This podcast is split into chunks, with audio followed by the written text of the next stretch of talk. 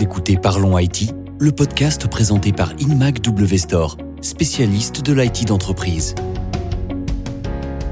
On se retrouve pour la seconde partie de cet épisode de Parlons IT qui est dédié aux conséquences du télétravail en matière de cybersécurité. Alors pour nous éclairer, je retrouve Marc Botorel qui est référent cybersécurité auprès de la Confédération des petites et moyennes entreprises, la CPME. Rebonjour Marc. Oui, rebonjour. Avant d'aborder la question brûlante du comment se protéger, peut-être qu'il faudrait définir ensemble euh, contre quoi concrètement on doit se protéger. On a déjà euh, abordé quelques vecteurs d'attaque puisque c'est le, jargon euh, officiel des, des, spécialistes de ce milieu. Alors quels sont ceux qui sont remarquables aujourd'hui dans un contexte de télétravail généralisé? Alors, ce que l'on constate, et euh, ce sont aussi des éléments qu'on retrouve dans le rapport annuel de cybermalveillance GouVFR, la plateforme gouvernementale euh, d'assistance aux cybervictimes du gouvernement français. En 2020, on retrouve principalement trois vecteurs d'attaque, donc le phishing, les faux ordres de virement, et puis euh, on retrouve quand même des failles système. Et justement, cette année, on a entendu grand bruit autour de ce que l'on appelle les failles de supply chain, c'est-à-dire en fait la prise d'otage, on va dire, des logiciels métiers potentiellement par des hackers, ce qui fait qu'ils s'attaquent directement à la racine, à la source du logiciel euh, lui-même, exploité par des milliers, voire des centaines de milliers d'utilisateurs de par le monde, et donc qui, d'une pierre, euh, mille, cent mille coups, quelque part, va infecter l'ensemble de ces utilisateurs par ce code euh, modifié. Parce que le SI des entreprises aujourd'hui se compose de dizaines, voire de centaines de surcouches logicielles qui sont pas des logiciels développés maison, qui sont des logiciels d'intermédiaires et de partenaires. C'est pour ça qu'on parle de supply chain attack. Et ces logiciels peuvent présenter leurs propres vulnérabilités et permettre aux, cybercriminels d'attaquer le, service euh, d'information de l'entreprise. Ce que l'on remarque également, et c'est aussi pour cela que le télétravail est, j'allais dire, un petit peu en danger, ou en tout cas doit être mis en place de manière sécurisée, sont les attaques sur les accès à distance, que l'on appelle dans le monde Windows le RDS ou TSE, donc les mécanismes qui permettent d'accéder à distance aux ressources centrales de la société, euh, le serveur, les applications centrales, les données, donc on va dire le cœur de l'entreprise. Et ces logiciels sont souvent entachés de failles qui pour autant sont corrigées par l'éditeur, mais pour lesquelles les petites entreprises notamment ne prennent pas la peine de les corriger. Donc c'est relativement simple pour les hackers d'exploiter ces failles pour prendre le contrôle de la machine ou des machines euh, chez, chez le client. Alors justement, mais pourquoi le rechigne à faire ces mises à jour aujourd'hui les entreprises? C'est pas qu'elles rechignent. Alors il y a, oui, une partie de rechignement si l'on veut, euh, dans le sens où ça les embête d'arrêter les machines, de faire les mises à jour, euh, voire même ils ne le voient pas. Le message pop en bas de la fenêtre sur leur, euh, leur PC, ils y prêtent pas attention. Euh, tout simplement, c'est souvent une manque d'éducation, un manque de formation ou de vigilance, voire même de, on va dire d'hygiène informatique tout simplement. Mais euh, d'un autre côté, c'est aussi une méconnaissance du danger représenté par ces logiciels non corrigés et non installés. Ils y voient souvent plus euh, peut-être une, une, correction de fonctionnalité ou de bugs, mais ils n'y voient pas nécessairement, en tout cas à la date d'aujourd'hui, les failles de sécurité qu'elles représentent et qui sont finalement faciles à corriger en appliquant les patchs.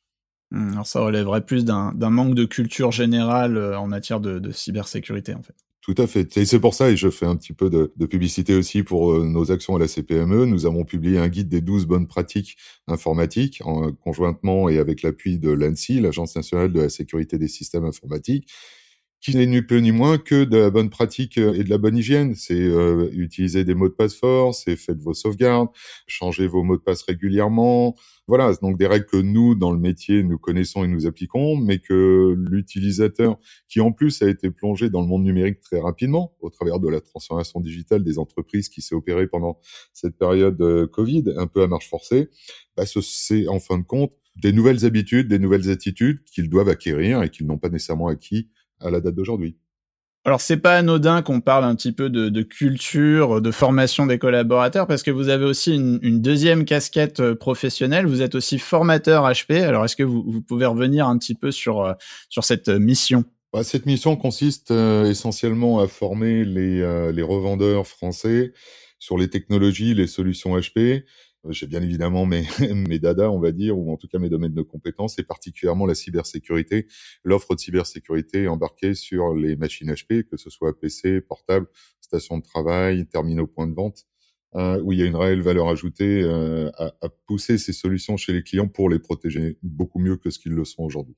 Oui, effectivement, peut-être que nos auditeurs ne le savent pas, mais en plus de fournir du matériel, HP propose des solutions de cybersécurité au travers d'une plateforme HP euh, Security The Wolf.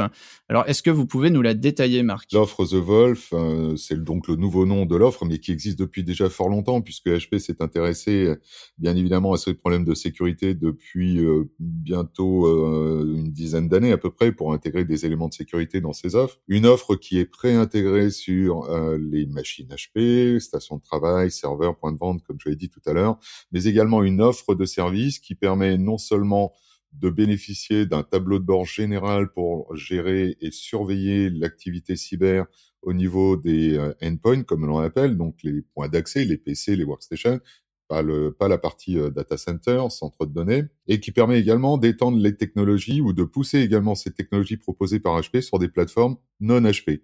Donc un client qui serait multiplateforme, multiconstructeur, a tout à fait la possibilité de bénéficier de cette offre de sécurité HP au travers du volet service de The Wolf.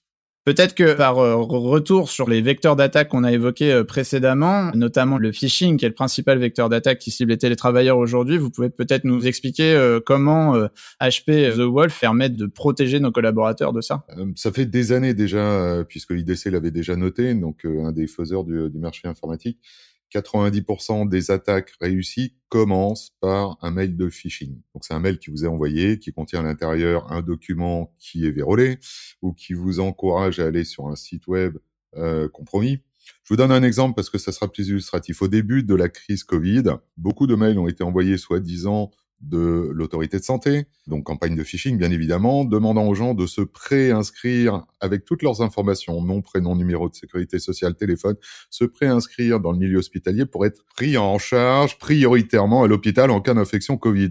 Vous imaginez bien que dans une période anxiogène, les gens les moins avertis se sont rués sur le mail pour donner toutes les informations demandées par soi-disant l'autorité de santé. Donc oui, effectivement, plus de 90% des attaques commencent par un mail de phishing. Ce que HP propose aujourd'hui sur les plateformes ou en termes de services, c'est euh, une technologie qui s'appelle SureClick. Alors SureClick, c'est très simple. C'est tout document, tout mail avec une pièce attachée ou avec un lien qui vous redirige sur un site web ou toute ouverture d'onglet sur Internet va se faire dans une micro-machine virtuelle qui va être créée pour cet effet au moment de l'ouverture du lien ou au moment de l'ouverture du document et qui va donc isoler ou le document ou la page web le temps de sa lecture ou même de sa modification et qui disparaîtra quand le document sera fermé ou quand l'onglet sera fermé. Ceci veut dire qu'un malware qui serait dans une pièce attachée, un fichier Word, Excel, PowerPoint, peu importe, ou qui serait sur la page web et qui est en train de s'injecter chez vous, n'irait pas plus loin que la micro-machine dans laquelle il a été ouvert et à sa fermeture disparaît tout autant.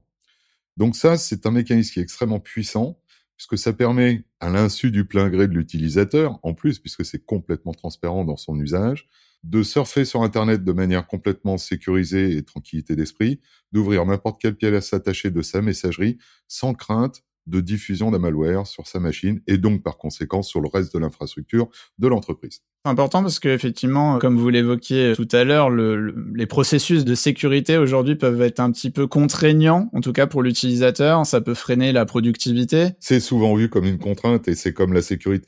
Alors j'essaie d'expliquer parfois aux gens que c'est la même chose que chez vous. Pour faire simple, on a aussi une logique économique euh, chez les hackers. Hein. Il faut que ça rapporte de l'argent. C'est comme les voleurs physiques S'ils passent plus de 3 ou 4 minutes sur votre porte d'entrée ou sur votre maison, ils vont à la maison d'à côté parce que c'est trop risqué. Donc bien évidemment, vous mettez des serrures supplémentaires, vous mettez une alarme, etc., etc. C'est une contrainte quand on quitte son domicile de mettre l'alarme en route ou de l'allumer quand on rentre, d'ouvrir toutes ces serrures. Mais c'est comme ça qu'on se protège. Eh bien, la sécurité ou la cybersécurité est souvent vécue comme ça, avec des couches de sécurité supplémentaires et des contraintes supplémentaires. Là, toute la beauté de la chose avec cette offre-là, c'est qu'elle est transparente pour l'utilisateur. Donc, il ne voit pas tous les mécanismes qui sont en jeu, euh, en sous-jacent, mais qu'il le protège, comme je disais tout à l'heure, à l'insu de son plein gré. Et bien qu'il existe de très puissantes solutions de cybersécurité sur le marché, je pense que vous serez d'accord avec moi pour redire que la formation continue des collaborateurs, euh, c'est pas une option. Non, non, non, non. Et c'est vraiment un grand combat qu'on peut avoir aujourd'hui euh, de la part de la CPME, mais de la part de toutes les organisations avec lesquelles nous travaillons, tous les groupes de travail, comme le CESIN, comme le CLUSIF. C'est notre mot d'ordre, c'est former les utilisateurs, sensibiliser les. Il y a une, un rapport très intéressant du Gartner qui montrent qu'un plan de formation annuel, de formation et de sensibilisation à la cybersécurité annuelle, diminue la surface d'attaque de plus de 40%. Sachons aussi qu'en France, euh, la formation et la sensibilisation à la cybersécurité est prise en charge par les OPCO, par les organismes de financement des formations professionnelles. On aurait vraiment tort de s'en priver. Merci Marc pour ces nombreuses informations autour de la solution HP Security The Wolf. Dans la prochaine partie de ce podcast, nous allons tâcher de voir comment ces solutions peuvent s'inscrire à la fois dans les stratégies d'équipement et de sécurité des entreprises. À bientôt!